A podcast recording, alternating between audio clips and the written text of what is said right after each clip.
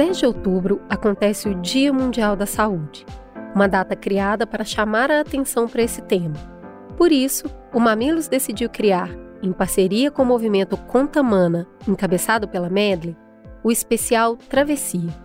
Aqui, vamos falar sobre os cinco transtornos mentais mais comuns entre mulheres no Brasil. A vida é uma travessia e faz parte dessa jornada enfrentar transtornos. Não é o ideal, não é o desejável, mas é a realidade. Faz parte da fragilidade de sermos humanos.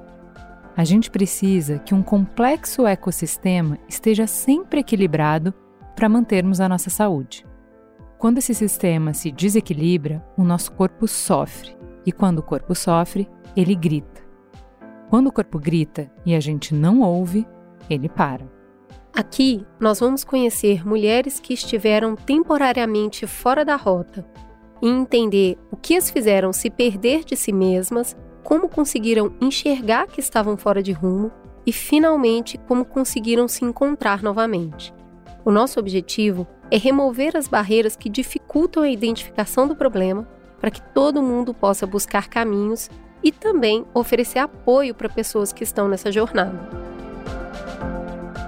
Eu sou a Cris Bartz. Eu sou a Juva Lauer e teremos como guia nesse trajeto o olhar profissional e sensível da psicóloga Cecília Dassi. Antes de começarmos, eu quero te convidar ao consumo responsável de conteúdo. Algumas falas podem ser sensíveis para pessoas que estão passando ou já passaram por questões semelhantes a que a gente vai conversar aqui. Portanto, o convite é para que você consuma esse conteúdo somente quando sentir que ele pode te amparar na busca por caminhos, ok? Não tá bem agora? Pula e volta depois. A gente vai estar tá aqui te esperando a qualquer tempo. Nosso destino de hoje será transtornos alimentares. Bora embarcar?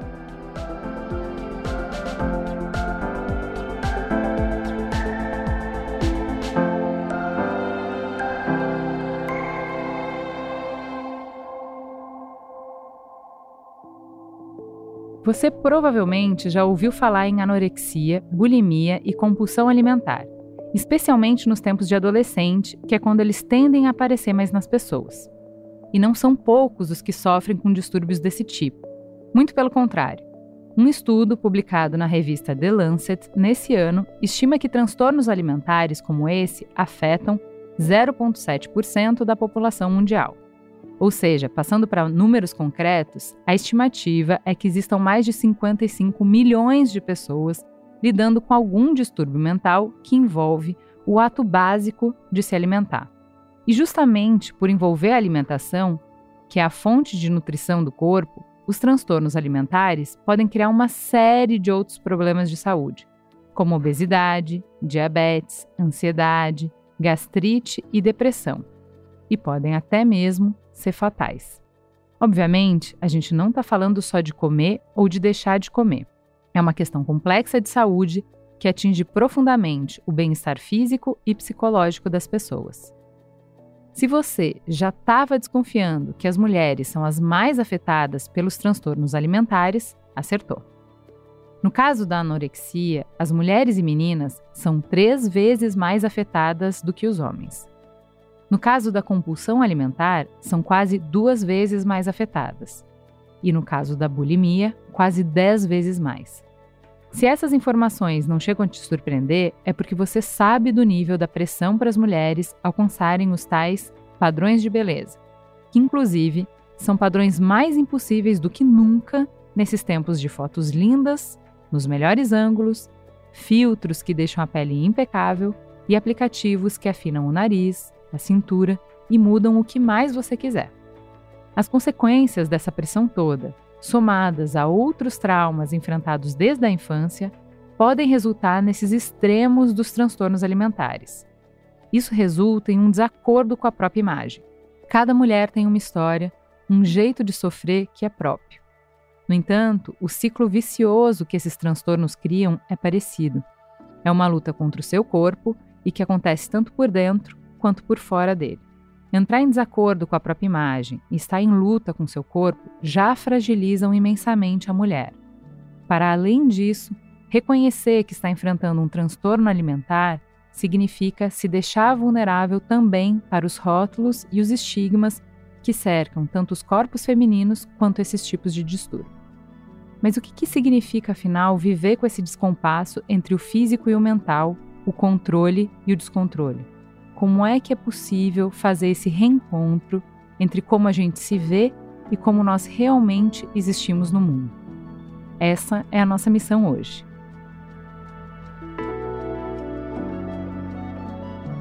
E para nos ajudar, vamos receber Jéssica Mendes. Jéssica, seja muito bem-vinda ao Mamilos. Conta pra gente quem é você na fila do pão.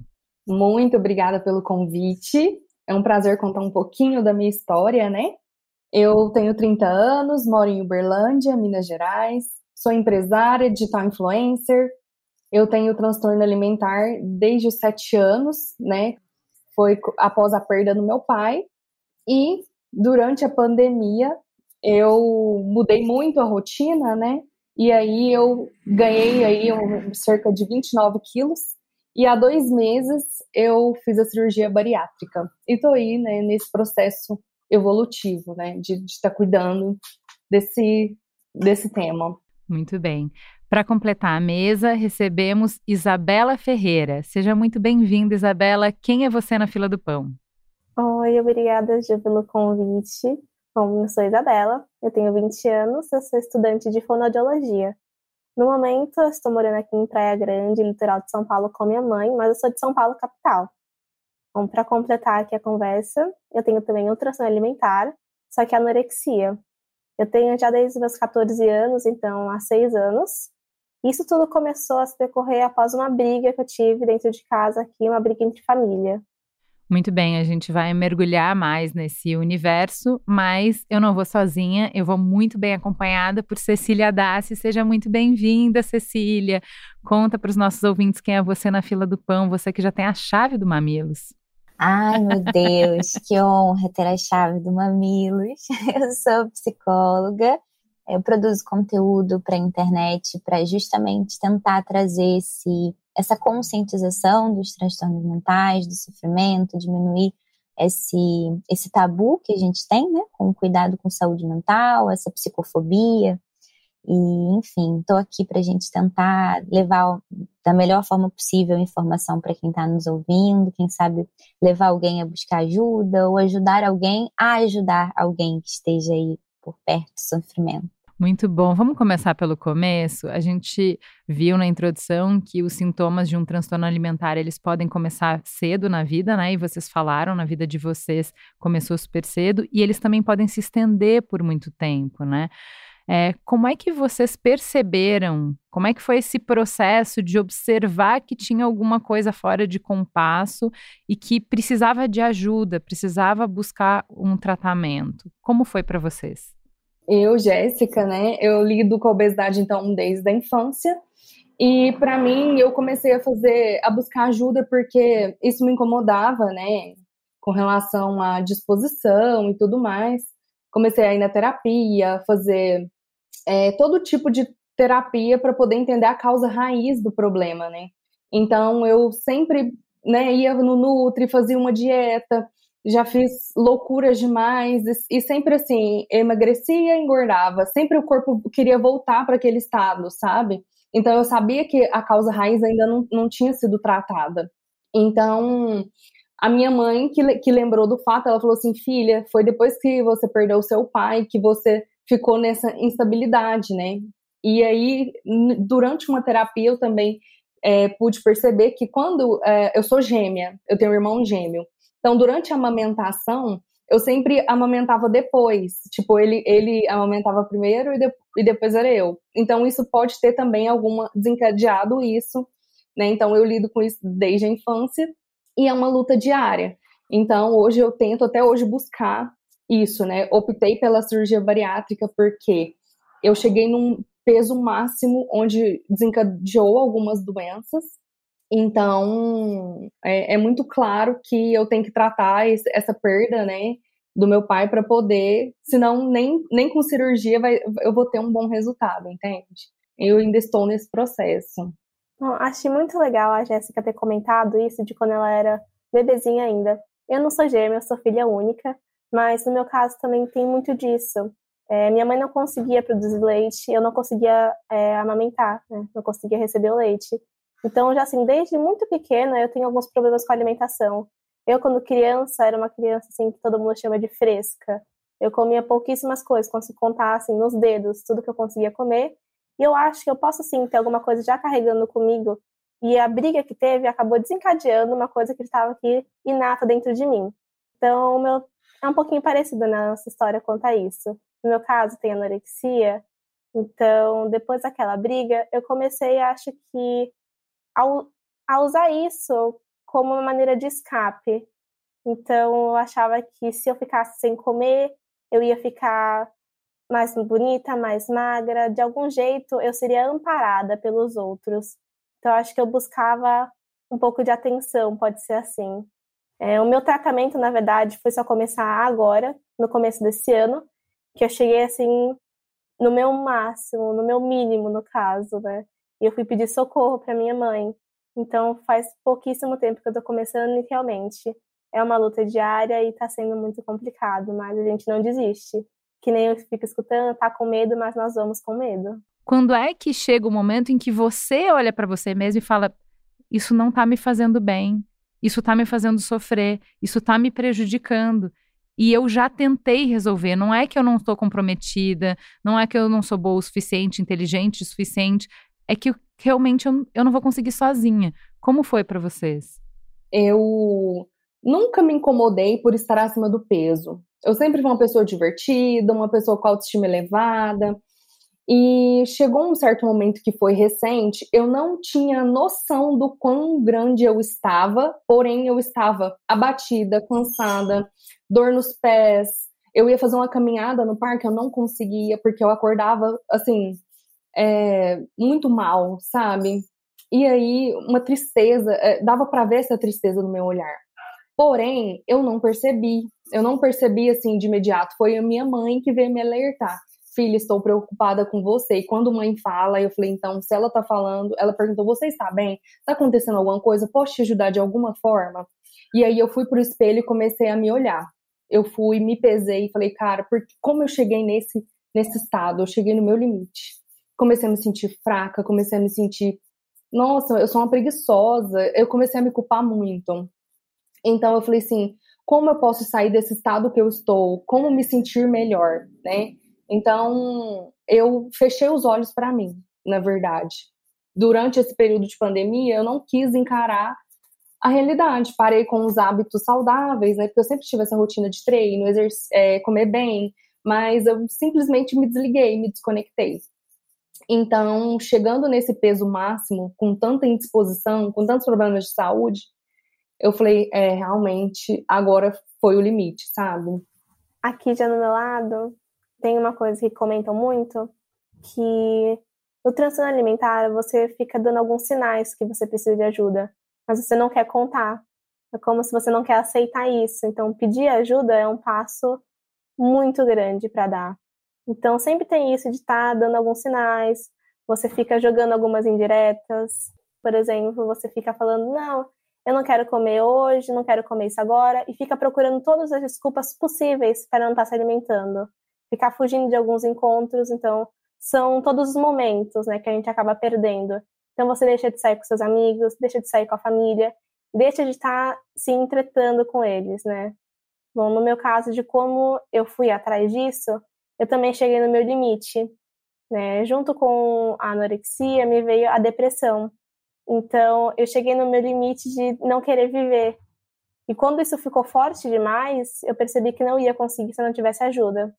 E eu não imaginei que fosse ser tão difícil pedir esse socorro para alguém. Por que, que, é tão difícil, Cecília? Por que, que é difícil a gente, é, né, como as duas estão falando, eu, eu, deixei muito tempo correr solto, eu demorei, né, eu sofri muito, eu perdi muitas coisas, até que eu conseguisse identificar um limite, né? Porque as duas falam de eu cheguei num limite, mas esse limite foi elástico, né? Foi muitos anos sofrendo. Por quê? Olha, acho que tem muitas coisas envolvidas, né? No caso da Isabela, que é um caso de anorexia, a gente tem algumas particularidades do transtorno que ele é muito, ele é muito particular mesmo, assim. A anorexia é um transtorno muito interessante, embora seja traga muito sofrimento, ele é muito curioso como ele se manifesta, porque ele é muito visto em alguma medida pela pessoa como desejável. Porque a pessoa quer emagrecer, né? Ela, ela, ela, ela quer ficar mais magra. Então, muitas vezes existe uma resistência muito grande da pessoa a possibilidade de um tratamento, porque se você chega para uma pessoa, por exemplo, que está deprimida, e no fim das contas, pelo que você está me falando, Isabela, foi isso que te fez buscar ajuda, né? Foi o sofrimento dado do processo depressivo. Porque se você chega uma pessoa depressiva e fala assim, olha, a gente pode te ajudar nesse tratamento e você pode se sentir melhor a não ser que tenha outras questões envolvidas e tal, porque podem ter mecanismos envolvidos, mas de modo geral, a pessoa vai dizer, poxa, por favor, eu quero muito me sentir melhor, eu tô me sentindo muito mal, não, não é bom me sentir assim. Na anorexia, se você diz, olha, a gente precisa que você atinja um peso mínimo saudável, porque você está em risco de vida, você pode escutar um, mas quem disse que eu quero ficar vivo? Eu quero ficar magra. Meu, meu objetivo é esse, né? Então a gente precisa, a gente vai encontrar muita resistência muitas vezes no processo do tratamento e na busca por ajuda, porque muitas vezes a pessoa vai saber que na hora que ela buscar ajuda, ela ela sabe que ela não está fazendo bem para o corpo dela, né? Ela sabe que muito provavelmente os profissionais de saúde vão convidá-la a comer, né, em alguma medida, assim, não que ela precise ganhar muito peso, mas que ela precise ter um peso mínimo. Então, ela muitas vezes não vai querer buscar essa ajuda. Então, esse é um elemento muito particular. E, e geralmente, o que faz as pessoas buscarem ajuda vão ser as consequências de uma inanição mesmo, né? De, sei lá, queda de cabelo, fraqueza. Então, realmente começar a perceber que, que traga um sofrimento e que bom que a Isabela pôde buscar ajuda, apesar de toda a dificuldade que isso traz. Porque aí a gente entra nesse outro ponto da psicofobia com transtornos mentais de modo geral. É, a gente tem uma tendência muitas vezes a resistir a procurar ajuda em geral, né? Pessoas que às vezes estão com dor no joelho, estão com dor no ombro, estão com gastrite, estão com alguma coisa, e ah, vai melhorar sozinho, ai, que saco, vou ter que ir no médico. Mas no caso da, dos transtornos mentais, existem características específicas que é vão me achar fraco, vão me achar vulnerável, vão me achar incapaz, eu vou me achar também, porque eu acredito, né, nessa, nessa, nesse aprendizado que a cultura me coloca. Então eu introjeto isso para mim e eu também acho que se eu não dou conta sozinha, se eu não dou conta sozinha, porque eu sou fraco, preguiçoso, sem vergonha na cara, sem é, força de vontade, né, essa expressão que as pessoas usam muito. E aí, veja como a Jéssica trouxe, né? Veio um olhar acolhedor de alguém que disse: Eu tô te enxergando e eu tô achando que você não tá bem. Eu, eu tô aqui para te ver, eu tô olhando para você, eu tô te vendo. E eu tô vendo que não tá legal. Aí vem um espacinho de, puxa, talvez eu mereça um pouco de olhar, talvez eu mereça um pouco de acolhimento. Às vezes é isso que a gente pode fazer por alguém, né? É não julgar e dizer, olha, você tá vendo, você tá enorme, ou nossa, você perdeu muito peso, tá horrível, tá virando só em osso. Pelo amor de Deus, não é assim que você, você vai acolher alguém. Mas também não precisa ficar calado. A gente pode dizer, eu tô te enxergando. o que, que eu posso fazer para te ajudar? Eu tô vendo que tem alguma coisa que me parece não tá legal para você. Uma vez que vocês levantaram a mão, uma vez que vocês procuraram ajuda, como foi esse processo? O que, que vocês descobriram nessa caminhada? O que, que existe para é, ir é, enxergando o, o, os desafios, enxergando os problemas e para ir encontrando novos caminhos? Ai, legal ter falado isso, porque a primeira coisa que minha mãe disse quando eu contei para ela foi: por que você não me disse antes? Então, assim, ela estava ali para mim o tempo inteiro, eu que não fui procurar. Então, facilitou demais eu ter escutado isso, porque foi muito mais fácil ir procurar psicólogo, psiquiatra, nutricionista. E eu vejo todos os dias que eu não tô sozinha, mesmo quando eu acho que tô, quando eu tô no meu pior dia, pensando que eu sou o pior do mundo, a pior pessoa do mundo, eu encontro ali um motivo todo dia para estar tá tentando. Isso que a Isabela falou é muito importante, que uma palavra muda não só o dia de uma pessoa, mas como o rumo da vida da pessoa. Então, esse apoio, que seja dentro de casa ou que seja de algum amigo, muito amigo, é, é, o que eu falo, às vezes a gente tá aqui, né, feliz, expondo, ah, eu tô bem e tal, mas não, de, às vezes eu não tô bem. Mas você dá esse, ser esse acolhimento, ele é fundamental. Então, hoje eu quero ser isso, isso para as pessoas, entende? Eu não, eu não tinha liberdade, eu não tinha abertura de falar isso com as pessoas. As pessoas estavam vendo eu fisicamente. Nossa, amiga, o que, que aconteceu? Você, né? Nossa, você tá gordinha. Então, eu que tô ali na rede social, hoje meu maior número de seguidores é, me seguem através, porque eu já emagreci sozinha na raça, né? Várias vezes. Então, depois eu dei abertura e as pessoas, nossa, Jéssica, a gente realmente estava preocupado com você. É, que bom que você está abordando esse tema, mas era perceptível que você não estava bem. Espero que agora fique tudo bem. Então, assim, e se alguém já tivesse comentado antes de uma forma sutil, né? Porque hoje as pessoas estão muito agressivas na rede social. Elas já vão te atacando, né? Assim que eu optei pela cirurgia, algumas seguidoras falaram: estou decepcionada com você. Eu esperava mais de você. Então, assim, o que, que eu tenho que proporcionar para essas pessoas? Eu estou vivendo um processo meu, entende? Então, foi assim, um mix de sensações em pouco tempo, assim. Conta um pouco desse processo, porque eu acho interessante você falar de o processo meu. Você não está fazendo uma pregação sobre a solução definitiva para a questão, né? E você está falando assim, gente, eu estou buscando um caminho e construindo um caminho. E é um caminho que funciona para mim, para minha história, para o meu momento de vida, para as condições que eu tenho ao meu dispor, né? E, e, que não está terminado, não está concluído. Ele é o. A Viviane Mosé, filósofa, veio aqui no Mamilos, e a Cris perguntou para ela assim: como é que a gente aprende a cuidar da gente? E a Viviane olhou para ela assim com um estranhamento e falou: Ué, mas esse é o trabalho da vida. Esse é o trabalho de uma vida. Então você nunca vai aprender, você nunca vai ter terminado né? Então, esse processo de descobrir, ai, mas então eu achei que era a bariátrica. Aí eu entendi que era a bariátrica e o tratamento. Aí eu descobri que era a bariátrica e o tratamento e onde eu vivia. Aí eu descobri que era a bariátrica e o tratamento e onde eu vivia e o trabalho que eu tinha.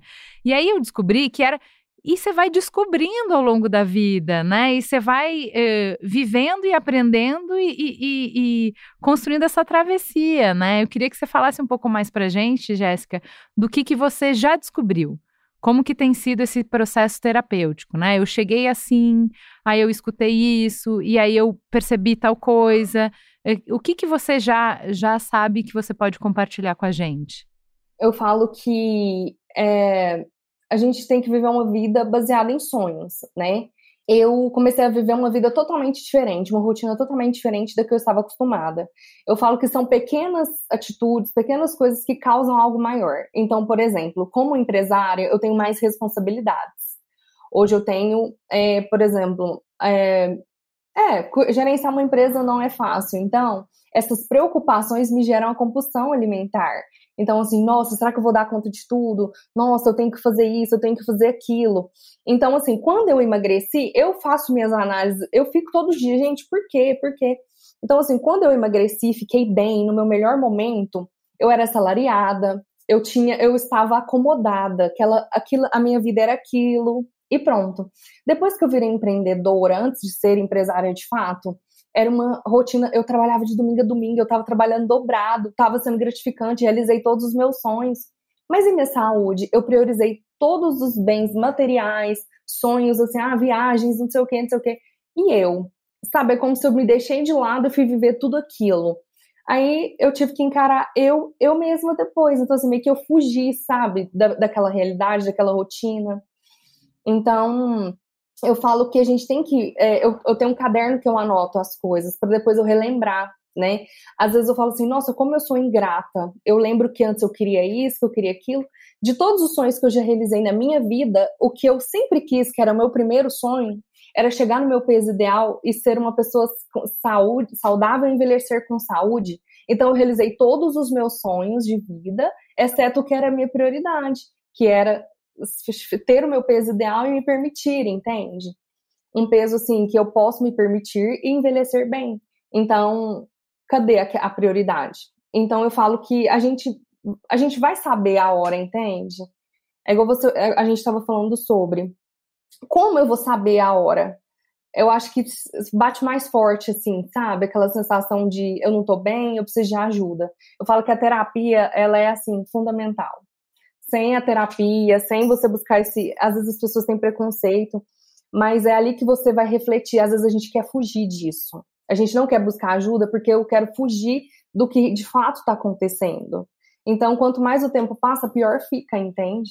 E você, Isabela, como foi seu processo? Como está sendo seu processo? O que, que você já foi descobrindo nessa caminhada? Bom, como faz pouco tempo que eu comecei, eu ainda estou descobrindo muita coisa. O que eu mais consegui pegar realmente foi de que eu não estou sozinha. Porque o que eu mais vejo é que é difícil. Não é nem um pouco fácil esse processo. São muitos altos e baixos, mais baixos do que altos no começo. Então, assim, a gente tem que seguir a rotina. Que nem a Jéssica falou, a terapia é essencial. Hoje eu sei que eu não teria conseguido se eu não estivesse agora fazendo terapia, passando com a minha psicóloga, mas que realmente não é fácil. É muito difícil essa caminhada. E que em muitos momentos nós pensamos mesmo em estar desistindo, porque é mais fácil, a gente fica acomodado. Mas que esse estar tá continuando é essencial também. E eu queria perguntar para a Cecília, aproveitando isso, uh, o que, que leva a nossa mente a criar essas relações distorcidas especificamente com a comida, né? O que, que a gente está buscando, tentando controlar e como entender isso uh, informa o tratamento? Então, o transtorno alimentar, ele tem um elemento peculiar de... A comida é uma forma de autorregulação, né? A comida ela, no caso especificamente da compulsão alimentar, né, da bulimia, essa, essa ingesta de, de alimento como uma forma de autorregular as emoções, porque você tem um prazer ali, você tem toda uma descarga química que acontece, é, tem uma experiência sensorial prazerosa, que muitas vezes não vai ser prazerosa, né? No caso da compulsão alimentar, muitas vezes não, não rola a experiência prazerosa do alimento, porque é uma é realmente uma tentativa de né, distrair da, daquele sofrimento, a, sumir com aquelas emoções desconfortáveis, calar aquela experiência desconfortável. Não é como a gente tomar um sorvete gostoso e falar, ai, que delícia esse sorvete, né? É uma, é uma ingesta de alimentos muito rápida, muito desprazerosa, muitas vezes causa dor, muitas vezes a pessoa acaba vomitando não por escolha, mas porque realmente o corpo expulsa, chega uma hora que não cabe mais, então não é uma experiência prazerosa. Mas ainda assim existe uma, uma, uma experiência de autorregulação que tira pelo menos o foco daquela experiência angustiante, desconfortável que a pessoa estava vivenciando. Então, existe esse elemento. E no caso da anorexia, o que a gente ainda é um, é um, é um transtorno todos são, né? O cérebro ainda é uma caixa preta em muitos sentidos, mas no caso dos transtornos alimentares, a gente consegue ainda entender um pouco desse mecanismo. E o que a gente percebe muitas vezes das pessoas com, que, que, que passam pela experiência da anorexia é uma fala de eu, pelo menos, eu consigo controlar a minha fome.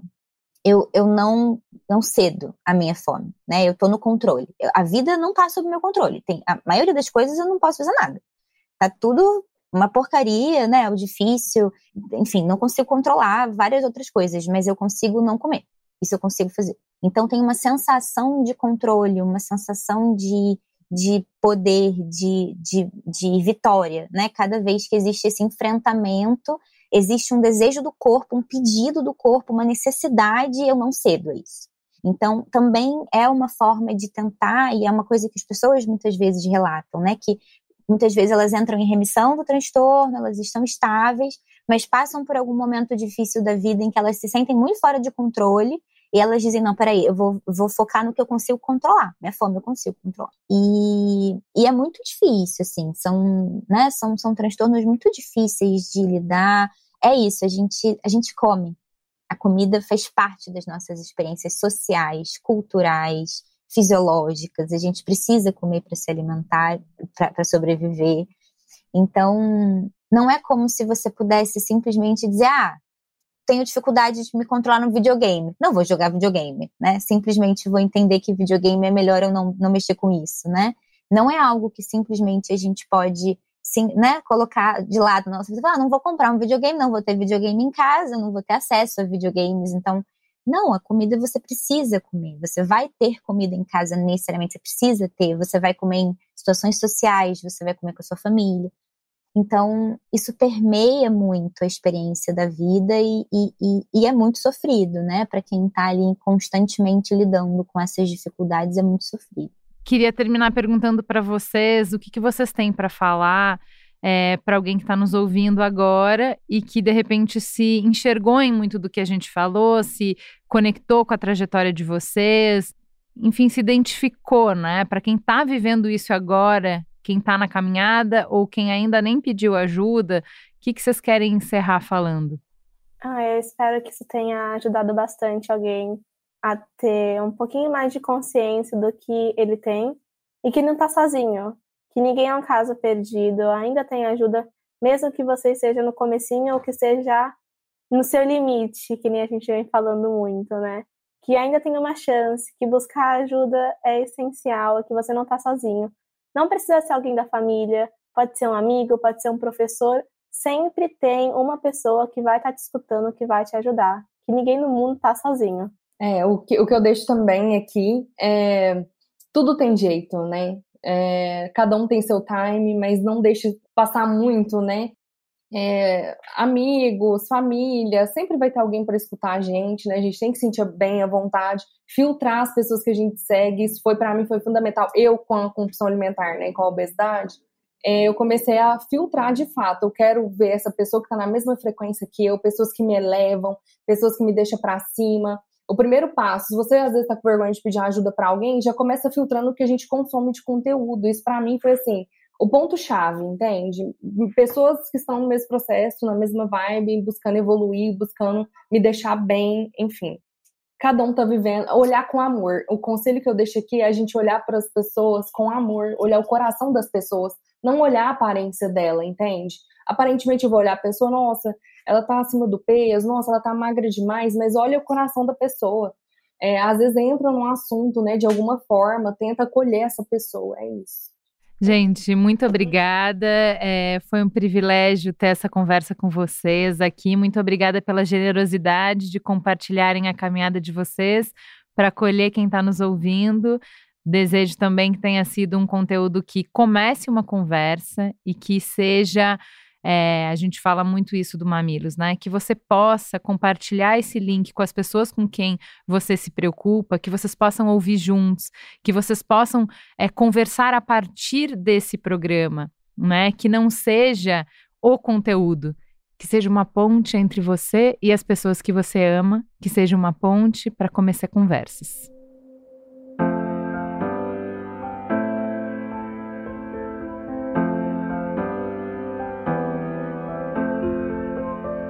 Esse especial é composto por cinco episódios: depressão, transtorno de ansiedade generalizada, transtorno obsessivo-compulsivo, transtorno de estresse pós-traumático e transtorno alimentar.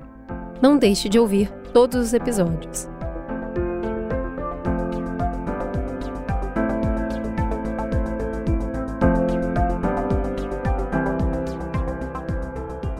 Falar, dividir, compartilhar é só o primeiro passo para a gente se entender. Mas como é difícil dar esse primeiro passo, né, menina? Mas quando a gente dá o primeiro passo, aí acontecem conversas como essa que a gente fez aqui hoje. Por isso, a Sanofi Medley decidiu dar um empurrãozinho para conectar mulheres na busca do autoconhecimento. A iniciativa Conta Mana é um projeto de apoio e conscientização de mulheres sobre a importância do autocuidado. Porque bem-estar mental não é mimimi. A gente aqui no Mamilos bate bastante na tecla da economia do cuidado, dos dilemas das jornadas duplas, triplas, quádruplas, da divisão do trabalho e do impacto da pandemia na vida das mulheres. Por isso, quando a Medley chamou para falar sobre esses assuntos, a gente topou na hora. Tem que falar sim. Falando, a gente se organiza. Chegou a hora de você topar esse convite e vir com a gente nesse movimento. Acesse medley.com/contamana e segura na nossa mão. Juntas, a gente caminha melhor. O especial Travessias é uma produção B9 em parceria com Medley. A apresentação de Cris Bartz e Juva Lauer com participação de Cecília Dassi. Para ouvir todos os episódios, assine nosso feed ou acesse mamilos.b9.com.br. Quem coordenou essa produção foi a Bia Souza com Letícia Valente. O roteiro e pesquisa foi de Ana Pinho e a produção da Silene Soares. A edição foi de Gabriel Pimentel e as trilhas sonoras de Andy Lopes. A capa é de Bruna Sanches. A publicação ficou por conta do AG Barros. O B9 tem direção executiva de Cris Bartz, Juva Laue e Carlos Meni. A coordenação digital é de Pedro Estraza, Matheus Fiore e o atendimento e negócios realizado por Raquel Casmala, Camila Maza, Grace Lidiane, Luzi Santana e Thelma Zenaro.